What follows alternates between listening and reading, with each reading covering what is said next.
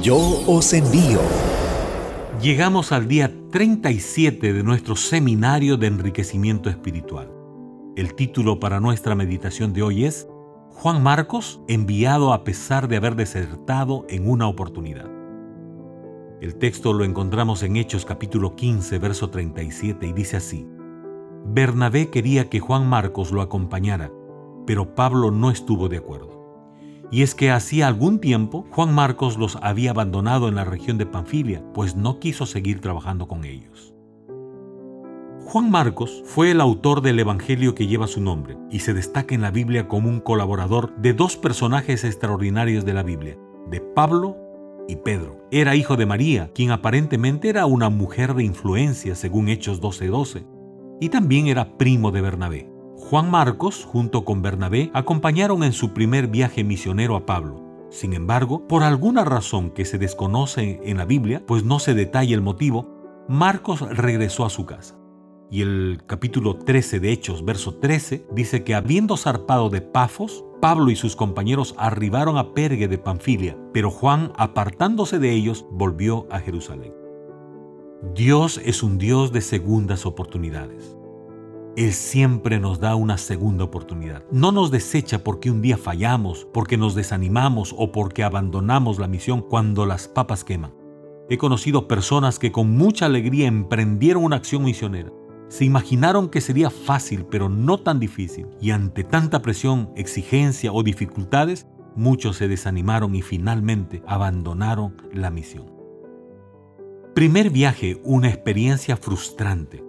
Puedo imaginar a Marcos muy joven viviendo lo que Pablo relata en 2 de Corintios capítulo 11, 16 al 33. Por ejemplo, en trabajos más abundantes, en azotes sin números, en cárcel más, en peligros de muerte muchas veces. Pablo describe que su ministerio estaba lleno de pruebas y situaciones complicadas. Y muy probablemente esta experiencia fue frustrante para el joven Marcos. Segundo viaje, una nueva oportunidad. Tres años después, en su segundo viaje misionero, nuevamente aparece en escena Juan Marcos, al lado de su primo Bernabé. Sin embargo, Pablo no acepta llevarlo consigo, por lo acontecido en el pasado. Esto ocasionó un momento tenso, pero finalmente Pablo se fue junto a Silas y Bernabé junto a Marcos.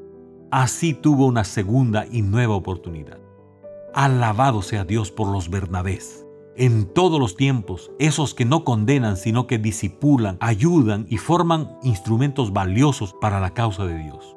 Más tarde, Marcos se convirtió en un evangelista y aunque no fue uno de los doce, fue compañero e intérprete de Pedro, quien lo llamó hijo. Y como escuchaba sus sermones, que no era sino recordar la vida de Jesús, finalmente lo llevó a escribir lo que hoy conocemos como el Evangelio según San Marcos. ¡Qué extraordinario!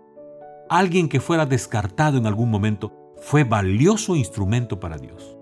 Finalmente, su relación con Pablo en algún momento se arregló, puesto que estuvo con él en Roma, según Colosenses capítulo 4, verso 10 y Filemón capítulo 1, verso 24. También estuvo con Timoteo en Éfeso, cuando Pablo escribe su última carta, 2 Timoteo 4:11. Toma a Marcos y tráelo contigo, porque me es útil para el ministerio. Alabado sea Dios. ¿Cuál es el desafío misionero del día de hoy? Animar a alguien que está desanimado por alguna situación en el cumplimiento de la misión. Ese es nuestro desafío. ¿Te animas?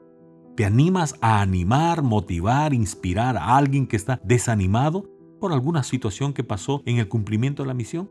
Pues bien, manos a la obra. Que tengas una linda jornada, un lindo día. Un fuerte abrazo. Yo os envío. Una lectura devocional durante 40 días. 40 personajes. 40 historias. 40 razones para cumplir la misión.